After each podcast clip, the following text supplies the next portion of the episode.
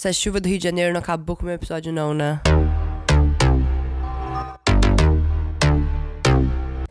Bom dia, boa tarde, boa noite, dependendo de que hora você está escutando isso. Eu sou Fernanda Dale, bem-vindos ao segundo episódio de Super Fancy. Cara, eu vou ter que começar esse episódio pedindo desculpa, porque eu sei que hoje é sexta, vai sair um episódio novo toda quinta, mas ontem, gente, por conta dessa chuvinha chata, eu perdi o meu episódio inteiro, porque eu, burra, não salvei, não aprendi ainda a não confiar 100% na tecnologia, não salvei nada. E eu perdi tudo quando acabou a luz e meu computador desligou. Cara, eu fiquei muito puta, tive alguns ataques de pânico, chorei, mas tudo bem, vamos testar com essa Super Fancy. O tema de hoje vai ser cultura americana e eu vou contar algumas histórias para vocês de como era mais ou menos a minha vida na faculdade, como era ser de uma irmandade, como era as fraternidades lá e a vida grega, né? Porque Greek life é essa vida de irmandade e fraternidade. E eu vou contar tudinho hoje. Vou spill the beans. Spill the beans quer dizer contar tudo, todos os detalhes. Como eu já disse aqui algumas vezes, a minha faculdade era no meio do nada da Carolina do Norte. Então, gente, não era igual Miami, Boston, Nova York, que você podia ir pra. Sabe, não tinha só evento da faculdade, você podia ir pra outros bares, outras boates. Onde eu morava, a boate mais próxima era, sei lá, 40 minutos de Uber.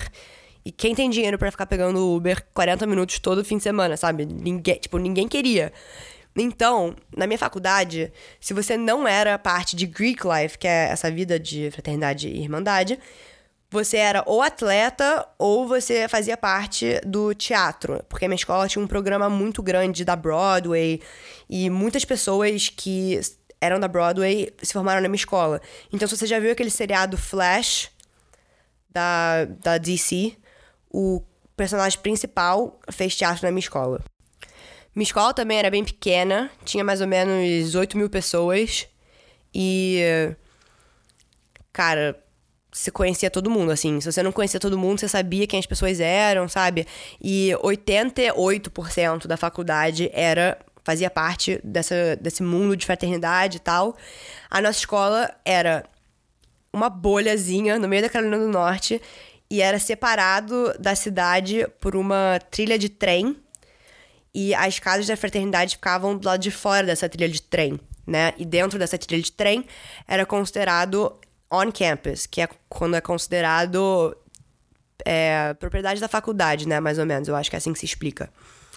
E a única coisa que eu tinha escutado na minha vida sobre fraternidade e irmandade era do American Pie, assim, que eu assistia com meu irmão quando eu era pequena.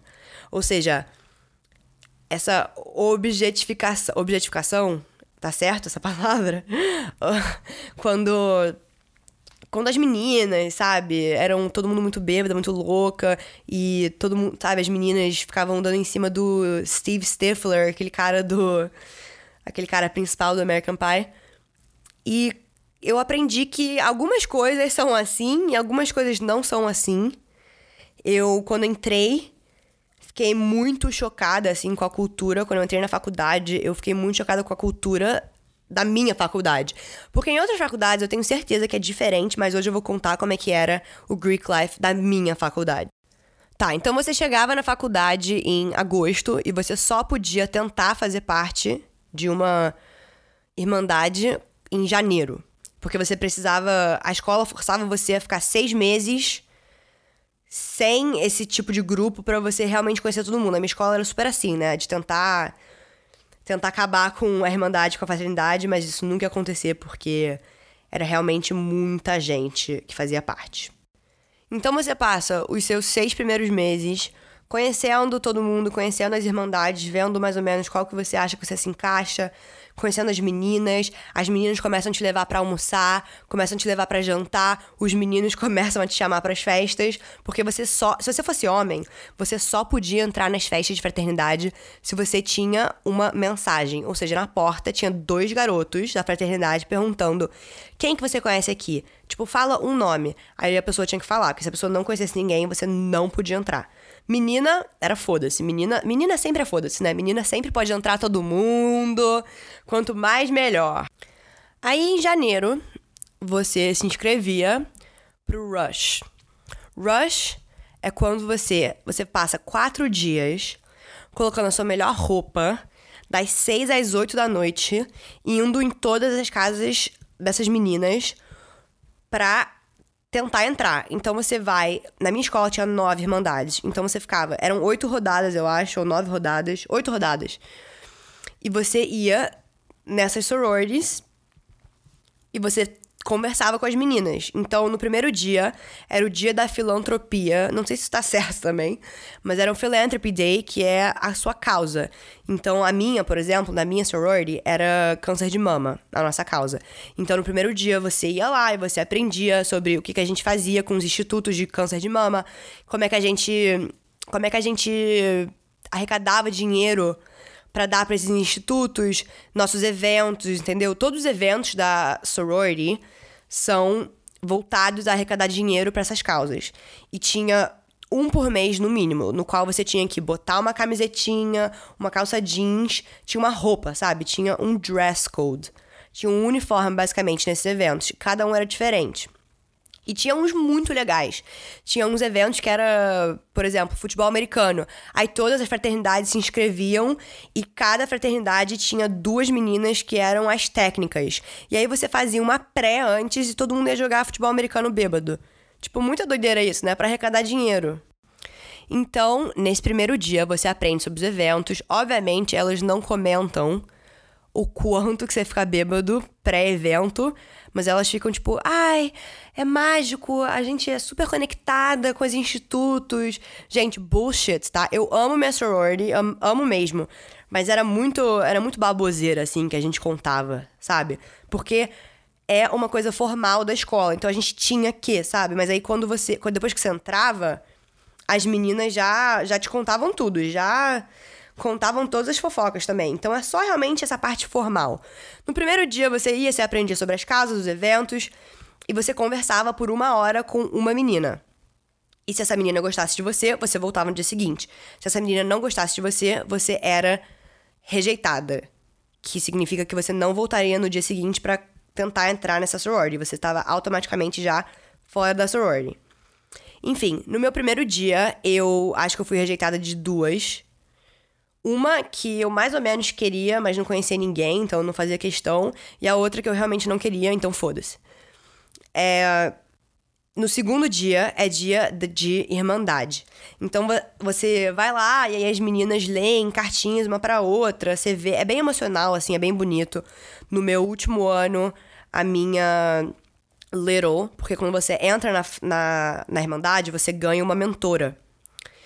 E essa menina que eu era mentora era é minha melhor uma, minha, uma das minhas melhores amigas de lá. Assim, não vou falar que ela é a minha melhor amiga, mas ela é uma das minhas melhores amigas.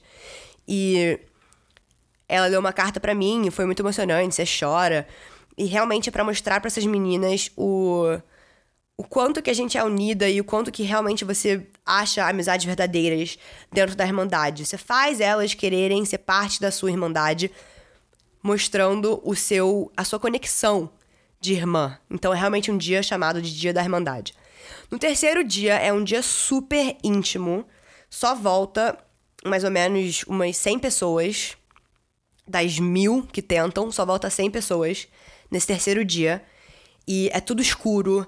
Todo mundo tá com uma vela na mão, assim, de preto. É super um ritual, assim. Você tá.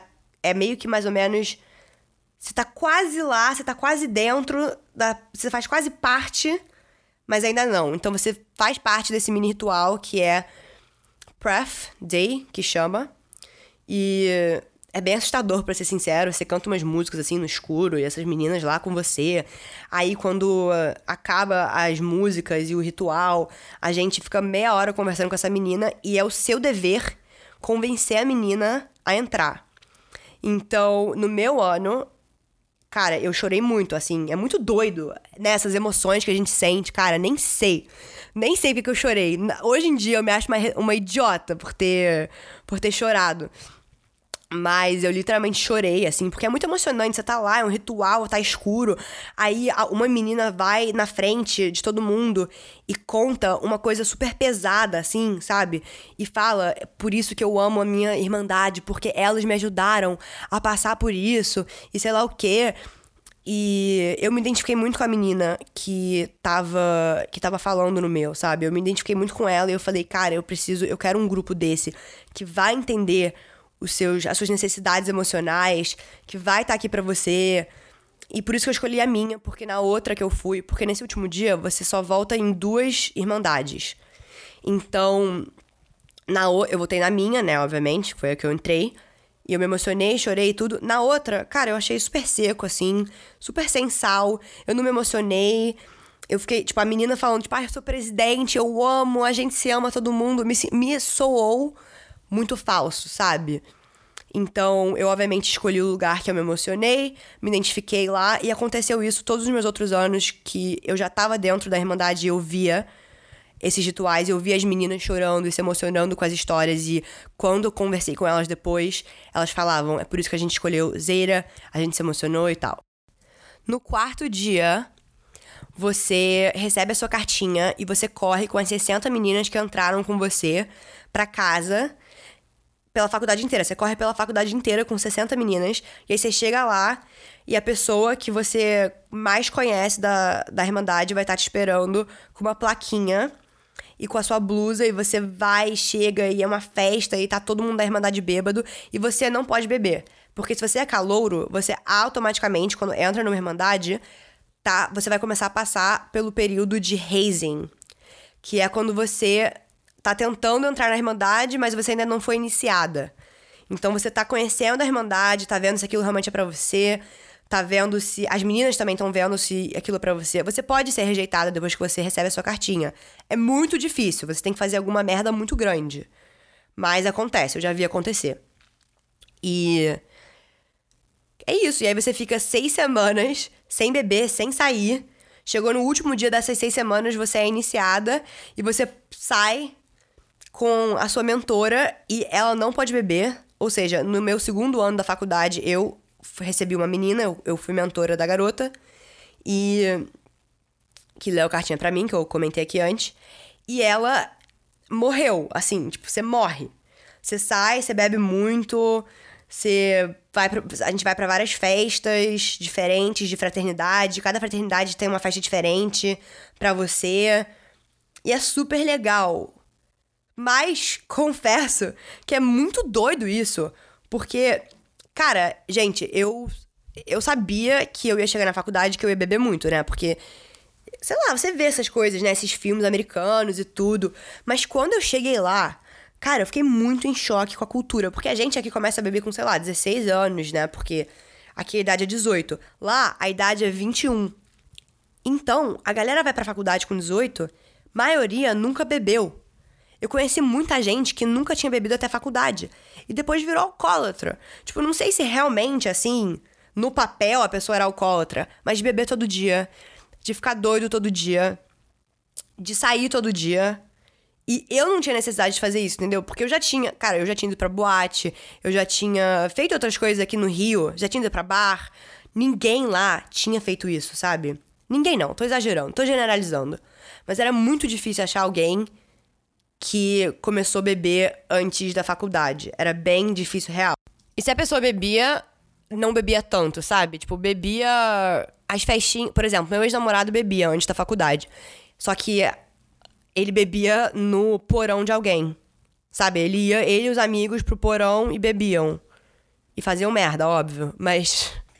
Entendeu? Não era como a gente vive no Rio, que, tipo, aqui a galera vai pra rua, vai pra Dias Ferreira, fica lá em São Paulo, sabe? Também a galera vai pra bar e tudo. Lá, você bebia num porão com seu amigo ou você tinha uma festinha no porão, assim, de, sei lá, 20 pessoas, e essa era a sua festa. Era muito raro achar alguém com uma identidade falsa. Então eu mais ou menos cheguei lá e eu fiquei horrorizada. Porque a primeira festa de fraternidade que eu fui. Gente, vocês estão entendendo, tá? Eu cheguei lá e eu, tá bom, vamos lá, qual é o álcool aqui pra eu beber? Aí a minha amiga tava tipo, ah, é isso aqui. Ela me aponta para um cooler no chão com um saco de lixo dentro e um líquido verde. Bro, eu falei, não, né? Infelizmente não. Mas esse dia, eu tinha 18 anos, foi meu primeiro dia que eu saí, assim, na faculdade. E, sei lá, eu queria, né, essa experiência americana, então eu bebi. essa merda. E na segunda semana de aula, já começaram os boatos que estavam botando Xanax. Gente, eu nem sei o que é Xanax em português, eu acho que nem existe aqui. Mas é um negócio pra ansiedade que te faz completamente não lembrar de nada, assim, é meio que um boa noite Cinderela. E na segunda semana começou a ter umas queixas pra escola que essas festinhas e esses coolers estavam colocando. Porque é muito fácil, né, drogar. Alguém vai lá, coloca dentro do cooler o líquido verde, bro, ninguém vai ver, sabe? Então eu fiquei muito horrorizada com isso e eu comecei a levar meu álcool para todas as festas. Eu comecei a eu comprar uma garrafa de água.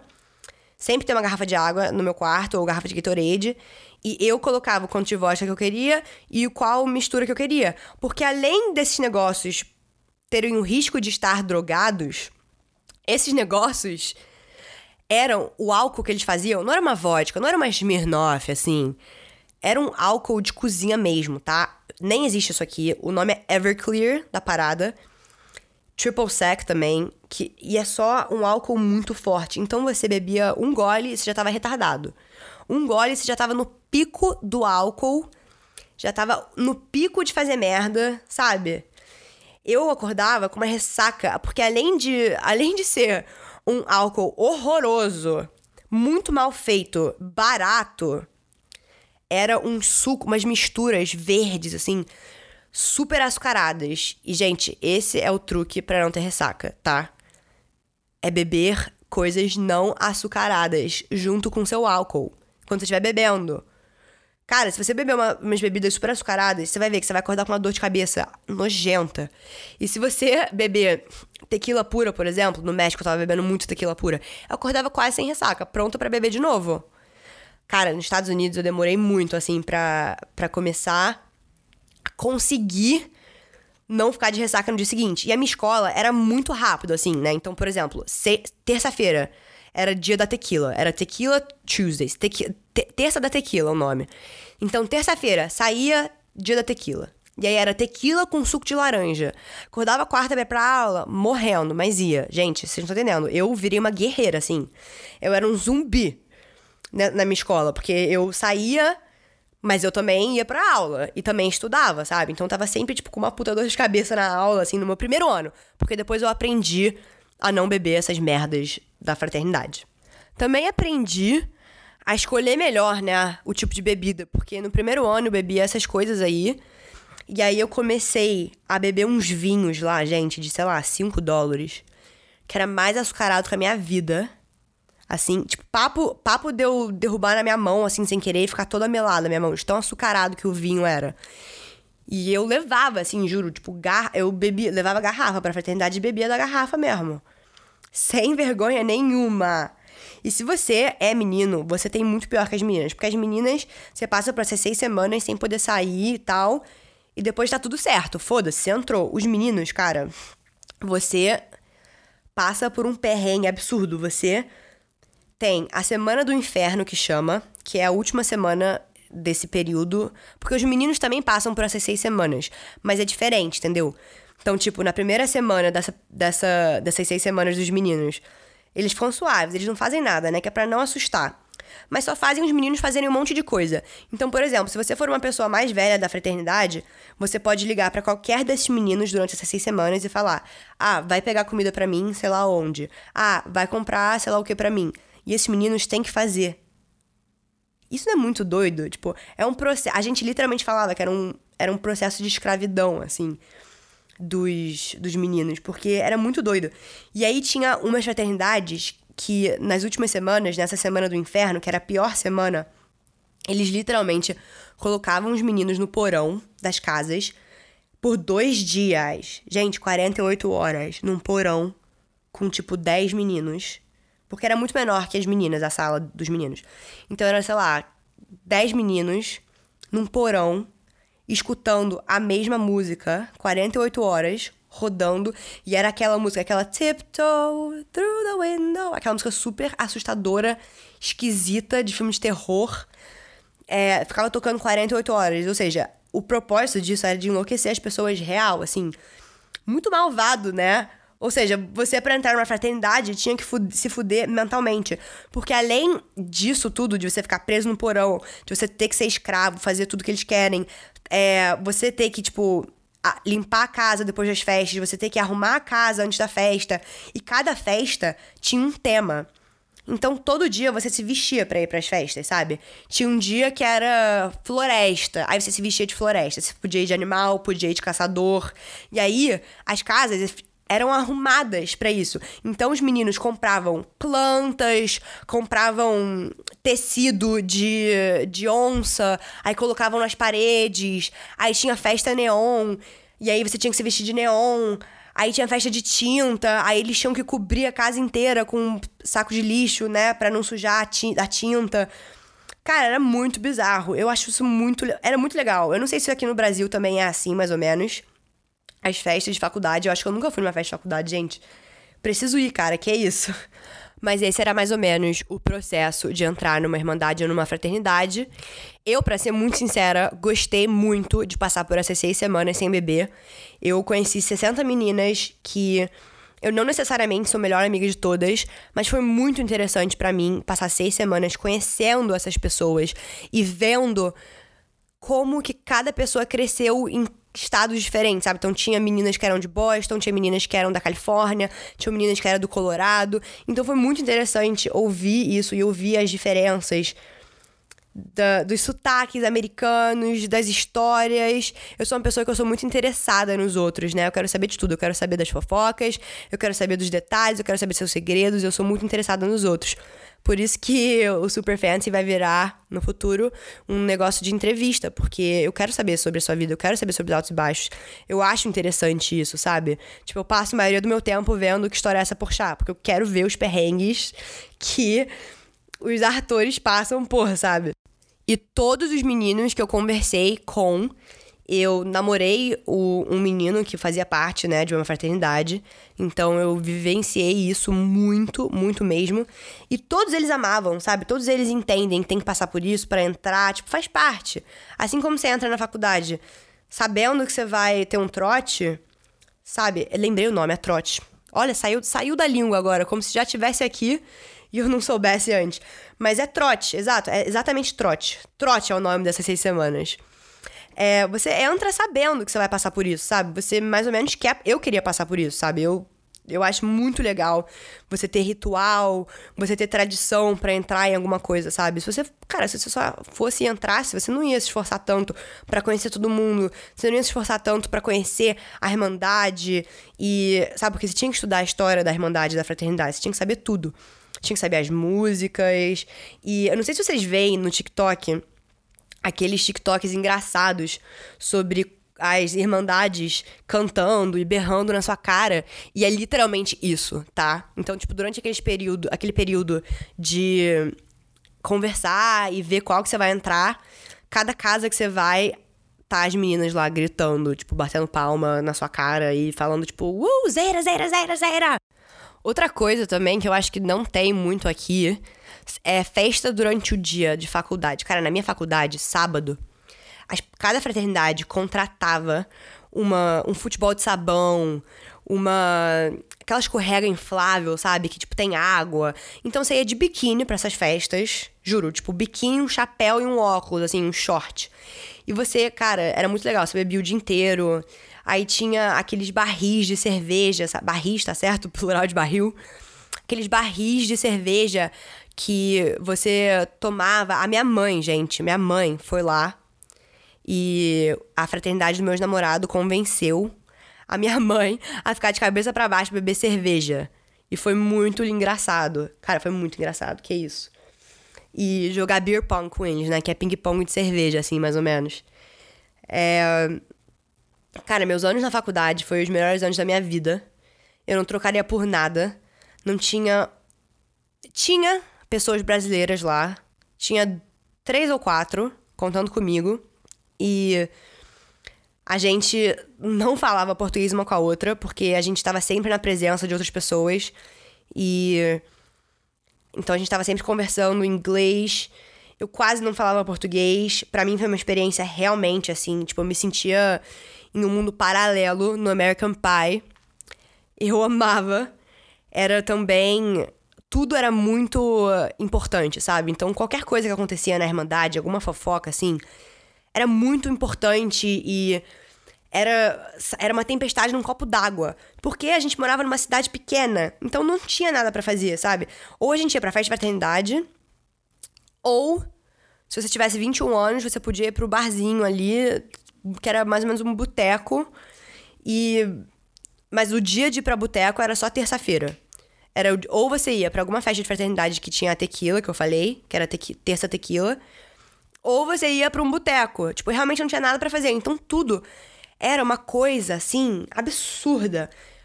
E hoje em dia eu olho para trás e eu rio dessas coisas, porque eu acho que não era para ser tão grande assim, sabe? Não era para ter sido tão importante e tomado tanto proporção quanto tomou.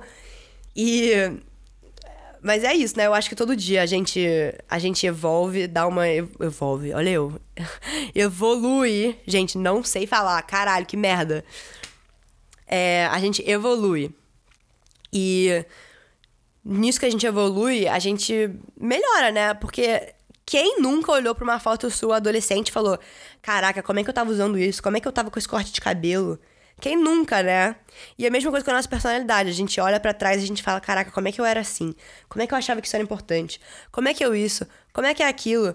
E, mas isso tá tudo bem, porque faz parte da vida, sabe? Eu acho que é mais ou menos sobre isso. A gente sempre procurar estar em algum lugar melhor. Eu acho que se a gente olhasse para trás e falasse, ah, eu ainda sou a mesma pessoa, cara, então parabéns, você não cresceu nada, você não evoluiu nada, você não trabalhou em você, em melhorar as suas qualidades e melhorar as suas seus defeitos, porque todo mundo tem defeito, né?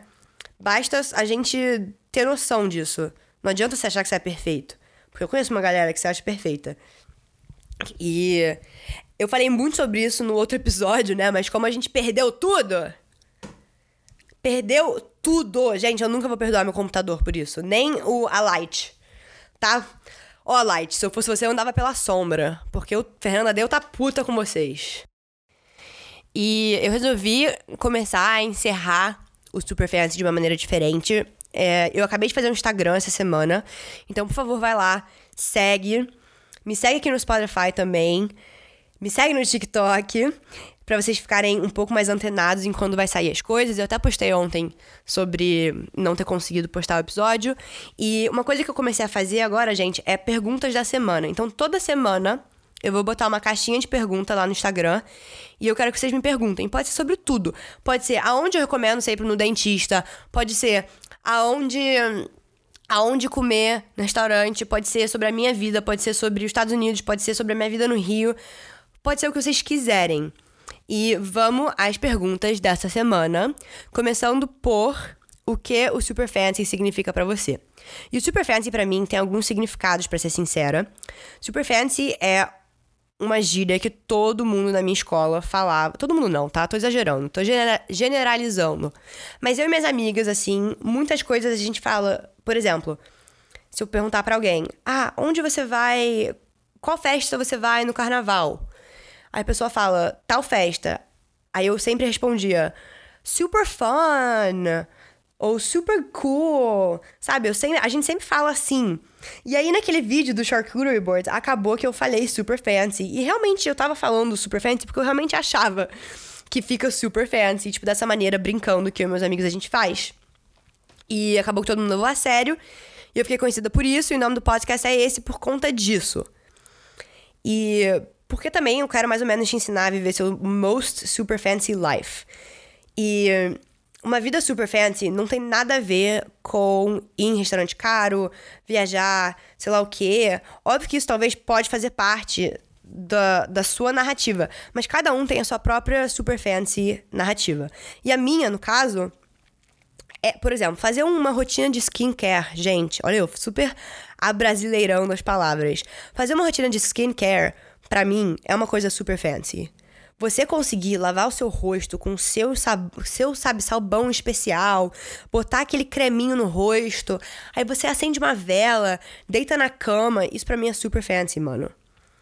Você fazer uma comidinha e comer com a sua família, isso é super fancy, sabe? Super fancy não tem só a ver com com dinheiro nem nada do tipo que eu acho que muita gente critica no meu TikTok, é isso. Mas não, eu acho que vocês não entendem esse ponto, sabe? Para mim, super fancy é você poder fazer o que você gosta. Viver a sua vida da melhor maneira que você gosta, sabe? Então, eu, por exemplo, tinha botado meus sonhos de lado para trabalhar em marketing, que não é uma coisa que eu me vejo trabalhando, só para dizer que eu trabalhava, sabe? Isso não é fancy, porque eu tava infeliz. Tipo, você ser infeliz pra, sabe, só, sei lá, dizer que tá fazendo alguma coisa, isso não é fancy. Você não tá vivendo a sua vida, você não tá tentando achar o seu propósito. Então, Super Fancy tem esse sentido também. E o podcast, eu quero mais ou menos passar isso, sabe? Eu quero mostrar que, tipo, você não precisa estar 100% bem em todos os momentos. Você vai passar por coisas malucas e que você vai, na hora, ficar tipo, cara, como é que eu me meti nisso? E aí depois você vai ficar, caraca, olha que experiência legal, sabe? E quando meu namoro acabou, foi mais ou menos isso que eu aprendi. Eu aprendi que precisava acontecer e no momento, por mais que eu fiquei mal, despirocada, louca, bebendo todo dia, hoje em dia, depois de muita terapia, muita meditação e muita terapia espiritual, né, que é o Theta Healing que eu faço, eu consegui enxergar que aquela situação do término precisava acontecer porque eu tava muito dependente nele, sabe? E eu era uma pessoa que já queria ter independência, sempre me achei uma pessoa dependente nos outros, nos meus pais, nos meus amigos. Nunca me achei 100% assim, uma, uma pessoa. Nunca me considerei uma pessoa independente. É, é isso, não tem muito mais o que falar sobre isso. E na época, o meu. Eu tinha perdido dois amigos. Então, eu sou uma pessoa que não lido muito bem com a morte. Então, isso para mim, eu tava no chão já. E também fiquei com uma doença no intestino, que se chama E. coli. E por conta disso, eu fiquei muito mal de cabeça, em depressão e tal. E a, no topo disso, meu namorado me abandonou. Gente, eu literalmente cantava no chuveiro daquela mulher. É aquela música Abandonada por você. Sabe, eu literalmente cantava essa música no chuveiro chorando. Olha como as coisas mudam. Amo. Amo quando as coisas mudam. É. E é, então, tipo, aquilo precisava acontecer, sabe? Mas no momento eu não conseguia enxergar que precisava acontecer. Eu só queria ele de volta e só queria não ficar triste. Hoje em dia, aquilo foi um aprendizado absurdo para mim. Eu sou uma pessoa que já namorei bastante na minha vida. E desde meu ex-namorado, eu nunca mais namorei, porque só não. Sei lá, nenhum, sabe. Parecia. Ninguém mais parecia certo. E antes eu não, nem pensava nisso, sabe? Se alguém era certo ou não. Eu só caía de cabeça, não tava nem aí. Foda-se. E por conta disso, acabava que eu tive muitos relacionamentos horrorosos. Muitos mesmo.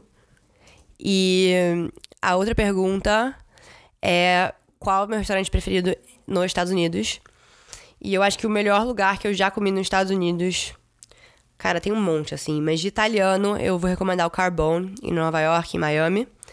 É, Forte de Mar também é muito bom em Miami. Nobu, óbvio, que é um sushi muito bom.